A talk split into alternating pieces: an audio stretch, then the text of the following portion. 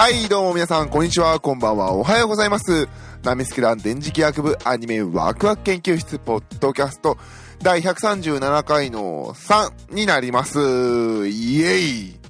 ということでね、あ のまあ、こんなことはほぼほぼしなかったんですけどね。あのコミケ前のね、宣伝ぐらいは結構頻繁にやってましたけど、まあ今回はね、あのー、なんていうのかな。映画が多すぎる。まああのー今回だけで、まあまあまあまあ、よく映画も見ましたしね。まあ挑戦の一つとしてやってみようかなという感じで、ちょっと、あのーちょっと自分の中にあるストック分だけ全部吐き出しとこうかなと思って。ということで今回3になります。はい、えー、パーソナリティの電磁気役です。はい。で、えー、そう、これを先に言いましょう。このラジオは二次元の面白さを語り合い知っていくをテーマにね、パーソナリティがそれぞれの視点で見たアニメの感想を語り合って、えー、新たな視点を持っても、視点を持ってもっとアニメを楽しく見ていこうという、えー、ラジオ番組になっております。はい。で、えー、パーソナリティは先ほど言いました通り、私、電磁気役。えー、他にね、えー、今日は都合上来れてないですけれども、えー、スワローセブンさん、天台さんと3人でやっているラジオになっております。はい。えー、ということでね、えー、タイトルにもあります通り、えー、第137回の3ということで、えー、今回、えー、語っていこうかなと思ってるのは、えー、劇場版幼女戦記。えー、私が見てきたのは、えー、ウルティラ9.1チャンネルの感想をお届けしていこうかなと思っております。はい。で、えー、なんですかね、あの、ここまで聞いていただいてなんなんですけど、えー、多分ネタバレ喋ると思うので、ネタバレがちょっとなっていう人と、まだ見てねえなっていう人は、今すぐ停止ボタンを押していただいて、えー、見てから聞いていただければなと思っております。えー、ごめんなさいね。はい、ということでね、えー、今回はね、あの、前回のラブライブサンシャインと同様に、えー、1日でね、あのー、4本も映画を見るということで、えー、バカなことをやってまいりましたけれども、えー、幕張新都心というところでね、幕張新都心イノイオンシネマの方でね、あのー、世界標準っていうんですかね、あのアトモスという音響環境が揃っているところで、あの、9点、その音響システムをフルに使った、えーウルティラ9.1チャンネルという環境で、えー映画を見てきました。で、ウルティラ9.1チャンネルで見た映画で言うと、今回のこれが最後かな。えーシティハンター見て、えーラブライブサンシャイン見て、で、幼女選挙見てまいりました。で、まあもう一本はね、あの、外画のファーストマンっていうのを見てきましたけれども、えー今回ね、それをやってみてよかったっていうのがですね、やっぱりね、あのー幼女戦記こう見始めるじゃないですか。でも幼女戦記始まって、最初にこう、なんですかね、あのーデグレチェフ、デグレチェフでよかったっけ？えー、ちょっと待ってください。えーパン、パンフ、パンフをちゃんと確認しましょう、パンフを。えー、ターニャ・デグレチ、ターニャ・フォン・デグレチェフ。デグレチャフ。少佐でよかったっけ？肩書き覚えてねえな。まあ、あの、が、あの、こう、まあ、あの、戦闘してるシーンから始まるんですよ。で、テレビシリーズで見たあの音、ブーンっていう、こう、空を飛んでいる音から始まったのかな。なんですけれども、あの、今回のその、幼女選挙を見たのが、1日4本見たうちの3本目。えー、1本目がファーストマンっていう、あのー、ニー、ニールだっけ？ニール・アームストロング船長だったかなのは、あの、まあ、最初に月面に立たれた方の映画。で、その後、ラブライブサンシャインで、あの、幼女戦記って見たんですけれども、やっぱり同じ環境というか、まあ、同じ箱で、あのー、3作品をバーっと見ていくと、やっぱり感じますよね。あ、これだこの音だっていうのがね、あのー、本当に最初に出てきたその音だけで、あ、そうだ、これはこういう作品だったっていうのがすごく思い起こさせるっていうのが第一の最初の印象でしたね。あ、これこれ、あの、チーム岩波の音響の音、これっていう感じね。あの、すごく感じましたね。外画見て、ラブライブサンシャイン見て、で、あの、今回のこの、幼女選挙を見て、まあもちろんね、扱ってるテーマが違うんで、あの、ピーキーにしなきゃいけない音だとか、あの、つけなきゃいけない音っていうのがそれぞれ違うっていうのはあるんですけど、まあその違いもわかるし、なんていうんですかね、その音響、音工さんがつける音に対するそのこだわり、どこを、この音をつけなければいけないのか、で、このキャラがどういうものなのかっていうのをすべて音で表現しようとされているのがすごくすごく感じれましたね。連続で見ていくことでやっぱり、こう、なんですかね。その作品の特色もそうですし、えー、そのつけてる人たちのなんですかね、あの、その人ができる音っていうのは、こうなんだっていうのをちゃんとこう出されてるっていうのがすごくよくわかりましたね。うん、それが、そうですね、あの、幼女選挙を見た時にすごく一番最初に感じましたね。うん、なんか、ああ、そう、これ、これだっていうのがね、うん、まあ若干こう、チーム岩波の辛抱者である、こう、我々波助団としては、あの、聞いた瞬間、あ、これだっていう感じでね、懐かしさすら覚える感じでしたね。まあ、こんな人少ないんでしょうけど。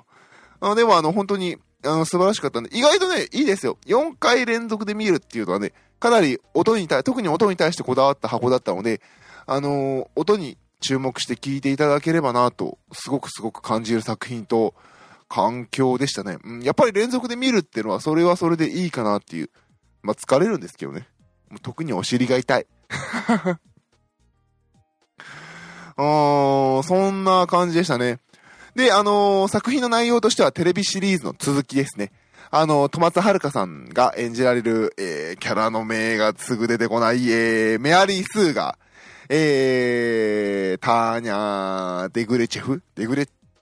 ェフでよかったっけ？デグレチャフ、デグレチャフの前に立ちはだかるっていうお話になっております。ちょっとね、原作からは若干いじられてるようですけれども、辻褄が合うようにという形で出てきます。まあね、やっぱ気になってましたよね。あの、テレビシリーズで最後、父親をが戦死したと。で、その戦死した父の仇を討つために、彼女は、えー、志願兵として出る神に仕えるということで、えー、ターニャ・デグレチャフと同じ神の力を持って、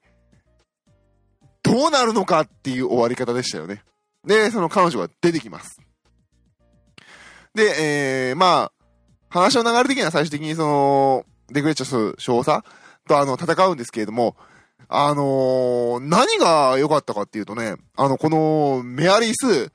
戸松遥さんが演じるこのメアリースーがね、もうだいぶ行かれてる。ここの作品に出てくるキャラクター、まあまあまあ、あの、戦争を描いてるっていうのもあって、皆さん、あの、一つネジが一本抜けてるキャラクターが多いんですけれども、えー、このメアリー・スーがやっぱりあの、思念で戦うわけなんですよね。成人的手段である、この戦争の中に個人的思想を持って出てくるっていうキャラクターで、で、もう、なんすかね、また、戸松遥さんって、私の個人的な印象かもしれませんけど、こう、なんすかね、やっぱりこう、まあ、あの、ダーリン・イン・ザ・フランキスだったっけ？の、まあ、キャラもあるんですけれども、私の中でやっぱりこう、なんていうのかな、透き通った声、綺麗な声、お上品な声っていう、うん、イメージが強かったんですよね。あのー、うん、聞きやすい声っていうのかな。あの、やっぱりヒロイン感っていうのが強いイメージだったんですけども、今回そのイメージがすごくすごく崩してきた。戸松遥さんっていうのはこういうのもあるんだって。むしろあの逆に、このメアリスもそうなんですけど、普段喋ってる時はすごくお上品な出身のいい子っていう感じだった感じだったんですよね。あの、手紙を書くシーンがあったりだとか、お母様、私は今ここでこうですとか、軍事的利用でどこに細かくいるかは言えませんけれども、えー、今こういう状況で私は頑張っておりますっていう、すごくなんかあの、優等生っていうイメージが出てくるんですけれども、それがだんだんだんだん戦場に近づいてくると、壊れていく。このキャラクターが、いかにネジが外れているか。なんで神に選ばれたのかっていうところがすごくよくわかるように、えー、トマスさんが行かれた感じで演じられてるのは良かったかなっていう。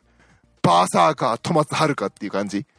が、えー、すごく良かったなっていう感じですね。狂信者っていうんですかね。神に仕えるまあ、神に仕えると言いながらも完全に支援で殴り合いに行くんですけどね。で、まあ、あの、最後は、打ち合いの後、えー、ターニャと、えー、殴り合いをするっていうところまで行くんですけれども、本当にもうナイフ、投げナイフも使ったりとか、ボッコボコに殴ったりだとか、えー、してる作品ですね。で、まあ、あの、パンフレットの方にもね、えー、各キャストの感想が書かれてるんですけれども、あの、トマス遥さんと結城葵さんの会話で、会話が書かれてて、素手で殴り合ったのは初めてだねとか言って、まあ確かにお前ら SAO で剣では切り合ったからねっていう感じはしますけど。あの、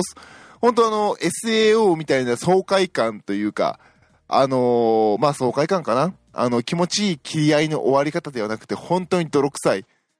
あのー神の力を使って戦うんですけれども、それでも拉致が開かず、最後は本当に殴り合いで終わる。あいつは殺しておくべきだったっていうぐらいの作品、あの作品とかの戦いが素晴らしく良かったですね。うん。まあもちろんあの他にもね、いろんな話だとか面白さあったんですけども、そこはそこがすごくやっぱり見せたい。多分、あのー制作側も見せたいとこだろうし、素晴らしく力が入ってるところだったのかなっていう感じで、そこがね、やっぱり見てて素晴らしかったっていう感じですね。うん。あの、戸松遥さんの壊れたキャラクターの演じ方。あのああ、こういうのもできんねんなっていう。まあもちろんね、戸松遥さんのこの演技力に対して、あの疑う余地はないんですけれども、ああ、一つこういう戸松遥が見れてよかったなっていうのが、うん、一番の感想でしたね。うん。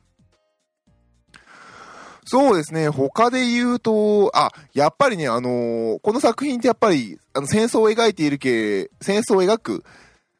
ことで、やっぱりなんていうんですかね、あのーシリアス、重い、ああ、そうなるよなーって考え、しみじみしながら、えー見させられる作品なんですけども、やっぱり重いところが多いんで、やっぱり2時間かなあの作品の中で、ずっとそれが続くわけにはいかないと。で、と、要所要所にすごくあの、観客が息をつけるように、あの、コミカルなシーンもやっぱ入ってて、あの、テレビ版と同じように。で、それがすごくいいタイミングで、あの、散りばめられてるっていうのが面白かったですね。で、あの、会場もね、クスクスクスクスっと 笑って、思わず笑ってしまうっていうシーンも良くて、うん、あの、ちょっと良かったです。なんか映画としてみんなで見るエンターテインメント作品としてやっぱりこうみんなちょっとクスクスっと声が出てしまうっていうのも、あの、いいなって思いながら、もうちょっとね、はははっていうぐらいの声を出してもいいかなっていうぐらいの感じでしたね。まあそうやって逆に見たい作品ではありましたね、みんなで。はっはっはっはとかね、どっとみんなでその場で笑っちゃうぐらいの、あの、そういう、あの、環境で見たかったっていうのもちょっとありますね。なんか、なんかね、まあ応援上映じゃないですけど、もうちょっと声出してもいいだろうぐらいのね、あの、作品、ちょっとなんかあの、たまにありません？あの、見てから、笑、笑やいいのになんかお上品すぎる黙って見ちゃう映画ってあるじゃないですか。うん、なんか、いやいや、ここは笑ってもいいっしょぐらいのね。うん、そういう感じでしたね。で、まあ、やっぱりそのコミカルなシーンっていうところは、やっぱコミカル、戦争ならではのコミカルっていうのかな。あのこの作品通してやってるあのターニャ、ターニャ・デグレッチャーフが、あの、なんていうのかなあの、保身というか自分のために政治、なんか仕事としてやってて、戦争をやってて、まああの、こう自分がこうやっていきたいっていうのをやるんだけれども、戦争という名の理不尽にどんどん巻き込まれて、裏目裏目裏目に出て、なんでだーどうしてこうなったーとか言って終わるオチの素晴らしさですよね。あのシーンはね、本当にね、あははぐらいの感じで見たかった感じですね。みんなもう本当ね、笑いこられてクスクスクスクスって、まあそうなるよなっていう感じで、